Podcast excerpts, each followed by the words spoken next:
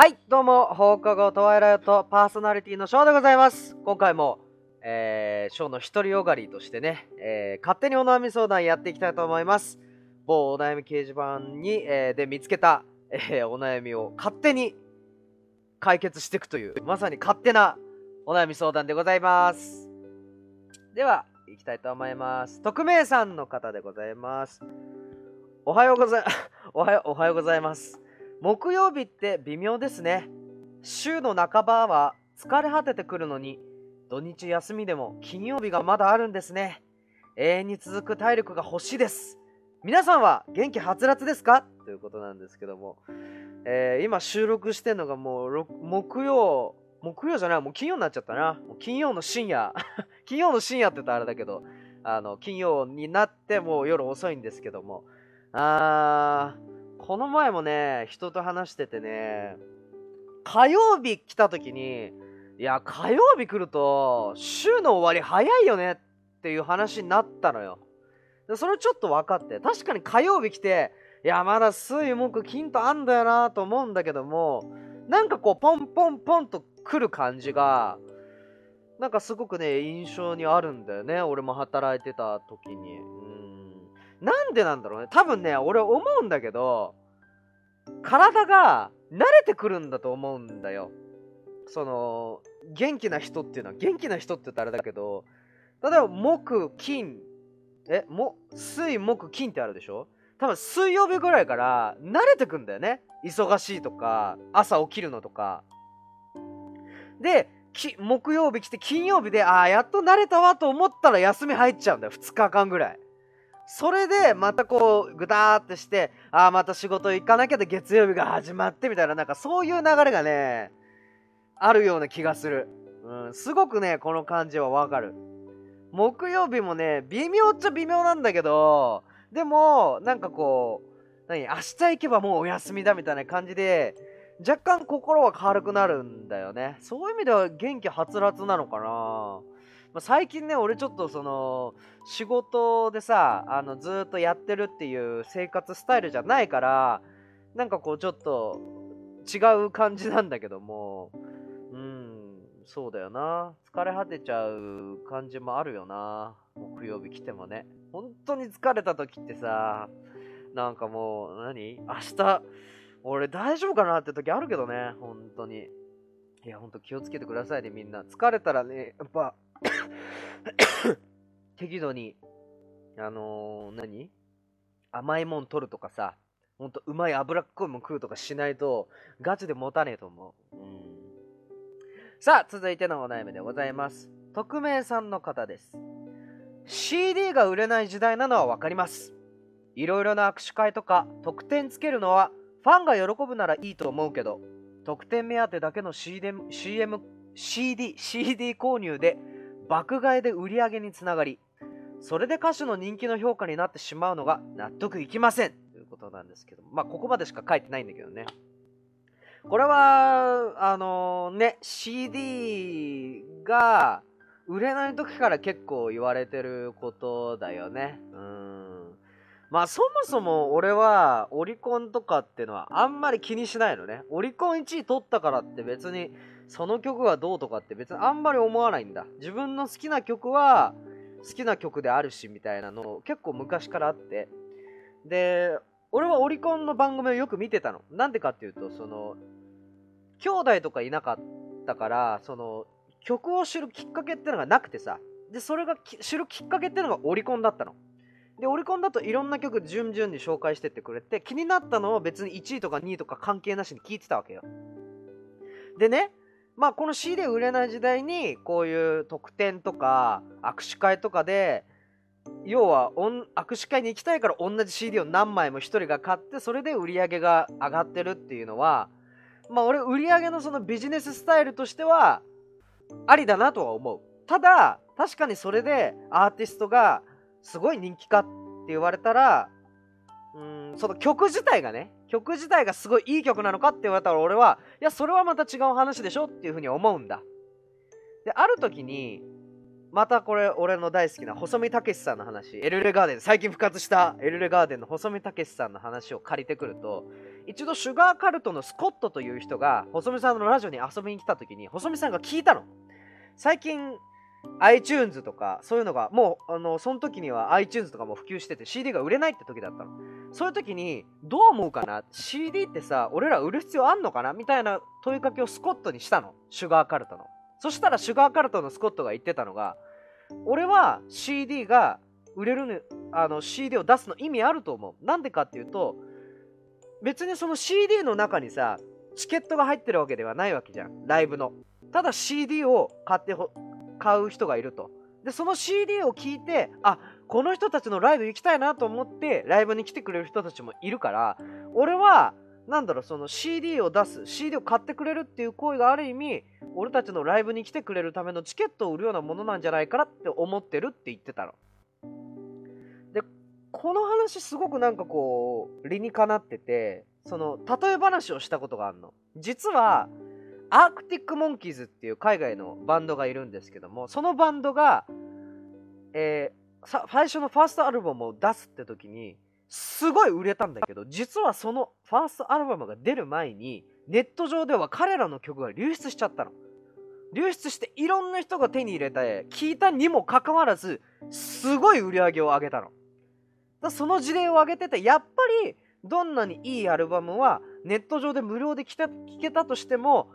本当に欲しいと思う人はお金出して買うんだっていうのが証明されたと思うっていうのがスコットシュガーカルトのスコットが言ってたことで細見さんもそれはあ俺もそう思うんだよねっていう話をしてたの。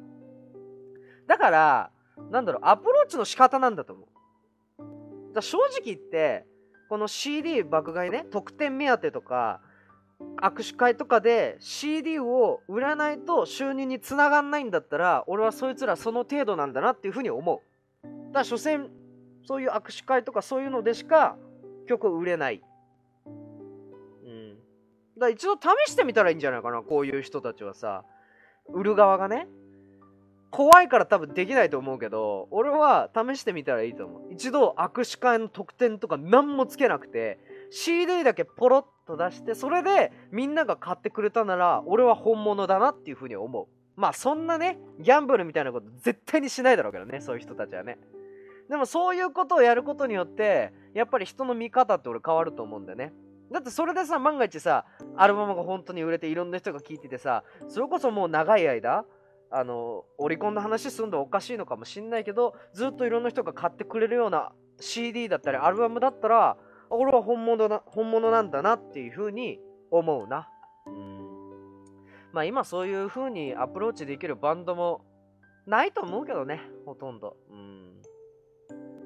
まあちょっと 熱くなっちゃったけど えー、じゃあ続いてのお悩みいきたいと思います。匿名さんの方です。他人の上辺だけを見て、羨んだり、恨んだり、羨ましく思わないように、爽やかきっぱりになりたいです。どうしたら心がけられますか？なるほどね。これはね、まあ、これだけの話聞くと、ちょっとわかんないかもしれないけども、なんとなく言いたいことは分かってて多分これってさ SNS の発達から来てると思うんだよね俺は。より他人の人生が見れるようになったと思う。そういうのを見てどっかでやっぱりこう妬んじゃったり恨んだり羨ましいって思っちゃうの俺仕方ないと思うの。てかそうなると思うんだよね。それでよっぽどなんかこうそう思わない人っていうのは多分現状すごく成功しててすごく心も安定してる人だと思うのね。でそういう人ってなかなかいないじゃない。うんごく限られた人なような気がするからうーん爽やかきっぱりになりたいんだったらまず SNS を見ないことじゃないかな。SNS を見ないことがまず一つだと思うし、あと、俺が最近思ってるのは、はっきりと言ってあげるっていうのがいいんじゃないかなって思う。だはっきりと言うっていうのは、ななんて言うんだ、例えば、こういうことあったんだって言った時に、へえ、よかったじゃんって言ってあげる？っていうの俺すごく重要なんじゃないかなって思う。だなんだろうな、まあ難しいんだけど、俺は最近言うようにしてるのね。例えば、なんか実はこういうことあって嬉しかったんだとかって言われた時にこれはえー、すごいじゃんそれってなかなかうまくいかないことなんじゃないとかなんかこうちゃんと俯瞰でなるべく市場をそんなに入れないでっていうと語弊があるかな。とにかく言ってあげるのが俺はいいことな気がするんだよね。どこかでさいやそれってここで言うみたいな話もあるけどでも相手は言ってきてるってことはなんかこう言ってほしいわけじゃん。よかったねとか。なんか言ってほしいはずだから逆にそれであよかったねっていうことで自分がすごくこう消化されるっていうのかな。うん。なんかあんまりいい風に聞こえないけどもでもそうすることで結構なんだろうあんまり俺は恨んだりとか羨ましいとは思わなくなったんだね。周りに結構羨ましい状況の人っていっぱいいるんだけどなんだろうそれをこうフラットに考えてそれってさ大変なんじゃないの？こうなんじゃないの？とか普通にこうなんだろう自分よりいい思いしがってじゃなくてこういうことってあるんじゃない？みたいな感じで相手の立場になっていろいろ聞いてみると結構うん変な余計な感情っていうのは芽生えないっていうのが僕の最近の感じですね。うん。仕方ないよね。こうやって思っちゃうのは。自分が特にさ、苦しい状況とかにあるとそう思っちゃうから、そういう意味で自分も管理しないといけないっていうのはね、あるかもしれないですね。だ適度にストレス解消というか、あのー、なるべくそう妬まないような精神状態に自分を持ってってあげるのが一番なんじゃないかなって思う。結構この方は無理してしまう方なのかもしれないね。自分を追い込んじゃったりとか、そういう方なのかもしれないから、なるべく追い込まない方がいいよ、自分。追い込んでもあんまりいいことないからさ、って言っても追い込んじゃうんだけどね。甘いもんとか取るのもありだよ 太っちゃうとかあるけどさ、俺全然いいと思う。うん。なんかそんな気持ちになっちゃうよりかは、俺全然太ったりとかさ、不節制とかさ、自分のやりたいことやってストレス解消するのが、やっぱいいんじゃないかな、一番って最近思い始めてきたんだよね。うん、どう、どうでしょうか、みんな。うん。よし、じゃあ次、また行きましょう。これ女性の方ですね。匿名さんです。男性の方に聞きたいのですが、男性が思うかっこいい、かっこハンサムな男性は誰ですか？仕事ぶりとか性格とか、いろいろ言いたいことがあるとは思いますが、できればルックスについてもお願いします。こんな顔、体型ならいいよなというような、内面と見た目、両方高評価というものでもいいです。具体的な芸能人だと、など、あげていただけると分かりやすいので助かります。そうか、かっこいい男か。俺は誰かなでもいろんなタイプの男性がかっこいいって思うからな。かっこいいと思う男性はまず、細見武さんでしょ？なんでかっていうと、本人は言わないけど、俺は細見さんかっこいいと思う。顔も、生き方も。すっごくかっこいいと思う。本人は言わないよ。40何歳であのルックスはかっこよすぎると思う。俺 はうん。で、性格もね、かっこいいんだよね、なんか。ちょっと昭和な男の熱い感じがあって、ちょっと女性に苦手なところもあるんだよ、細見さん、実は。あの、なさそうに見えて実際あるの。そこがいいなって思うのよね。だ細見武さんすごくいいと思う。仕事ぶりもね、すごくストイックなとことかかっこいいと思うし、あとは誰かな？かっこいい人。うーん。山田孝之とかかっこいいと思うから。うん。すごい顔濃くて、でもなんかこう、自分がオタクだって言ったりとか、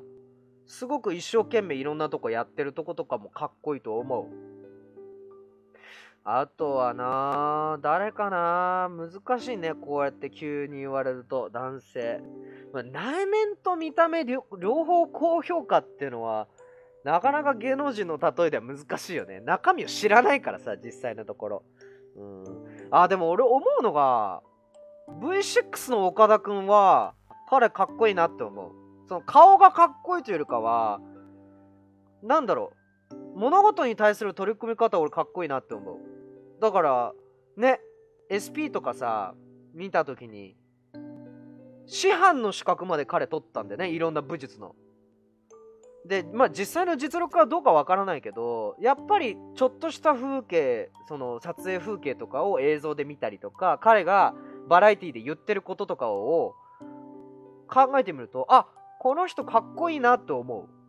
うん、それはなんかこうかっこつけてるわけじゃないのにかっこよく映ってるって部分が俺はかっこいいと思うんだよねそう男ってね結構そういうとこに惹かれる部分はあると思うんだよね。ビジュアルですごく着飾ってる人もいるけどなんだろうな俺はやっぱ内面って外側に出るような気すんだよね。綺麗事言うようだけど。だからうん。だそういう面では俺、大泉洋かっこいいと思うけどね。大泉洋。体型いいよね、あの人ね。うん、昔はね、本当に天パのさ、なんか、なんだろう、この人って思ってたんだけど、今すごく表情とかもいいし、かっこいいなーって思っちゃうかな。なんだろう。かっこいいっていうのは、女性に対するこう、接し方も俺はかっこいいなと思ってしまう部分がある。それは、サマーズに対しては俺は思ってることで、この話ちょっと長くなっちゃってるけどいいかな？なんかね、俺最近思うんだよね。なんか、男と女の関係性みたいのをちょっと考えちゃった時に、なんか何でもかんでも女の人にこう、なんデレデレっていうかな、なんか自分はかっこいいだろ的な感じで接してく男ってやっぱ、なんかちげなって思うんだよね。その自分と照らし合わせてみた時に。だから最近思うのがなんかこう、うん、やっぱサマーズとか大泉さんを見てるとそういうのをすごく感じるんだよね。なんか別に下心とかないしなんかすごくこう親身に大人の男として大丈夫かとか心配してくれてる感じの男が俺はかっこいいと思ったんだよね。男として。普通さ可愛い綺麗な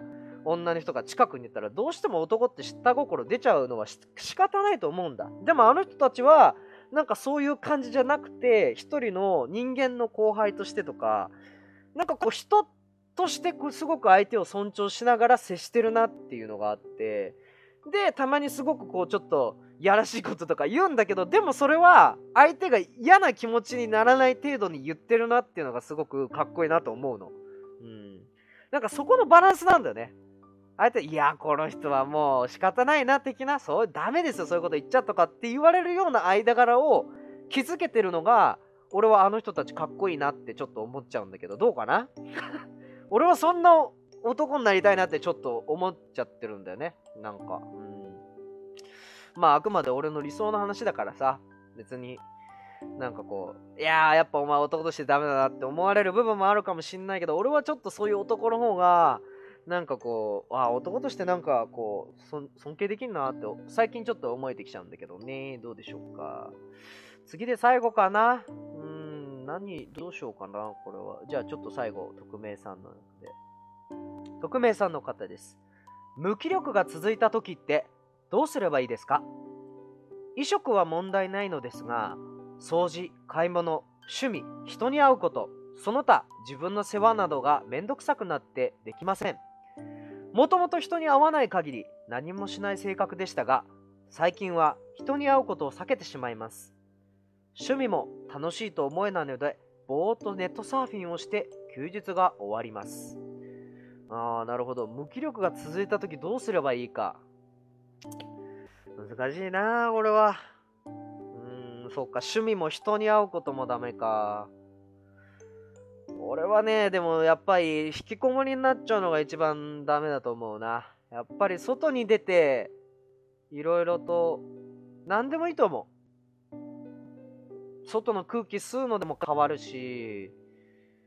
何にもしてないとさ、こうエネルギーを使ってないから、食べてもこう嬉しくないし、寝るときも、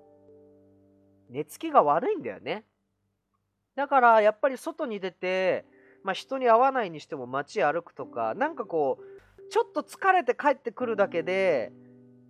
家のありがたみとかさあるいはあ今日ゆっくり休もう明日ゆっくり休もうっていう風に思えるっていうのが俺最近思っててやっぱり何もしないのはちょっとねまずいんだよね。だから何でもいいと思う。頭使うんでもいいよ。パズルゲームとかさなんか勉強するとかさ、何でもいいけど、なんか頭使ったりとか、体疲れさせたりとかしないと、実は無気力、無気力状態っていうのは抜け出せないんじゃないかなっていうのが、僕最近思うことなんですよね。うん。俺も最近じゃああんまり、外に積極的に出たりとかさ、それこそ仕事も、あのー、なんだろう、1週間、5日間行ってるような感じの生活じゃないからさ、どうしてもこう無気力になっちゃうような状態にそういう環境下にあるような気がするんだ俺は。でもそうなっちゃうと今やってることもおろそかになってしまうからそれはまずいと思ってなんとかこう自分のモチベーションを上げるためにあえて外に出て散歩してみたりとか体を動かしてみたりとか音楽を聴いてみたりとか人に会ってみたりとかなんかこうちょっとしたそういうことでも続けないと自分は引きこもりになってしまうっていう風に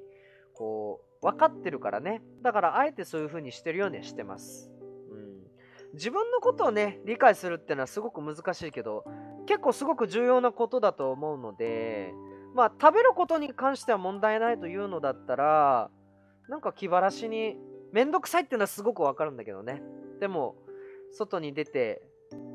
見るのはいいんじゃないかな。何でもいいと思うよ。もう CD 屋さんちょっと寄るとかさ、ちょっとあのー、何？ファミレス行ってゆっくりするとかさ、俺何でもいいと思う。うん、何でもいいと思う。何にもしないのがね、実は一番まずいような気がするから、うん、目的なしに何かやってみるのもありなんじゃないかなっていうふうに思いますね。うん。まあ、そんな感じです、今日は。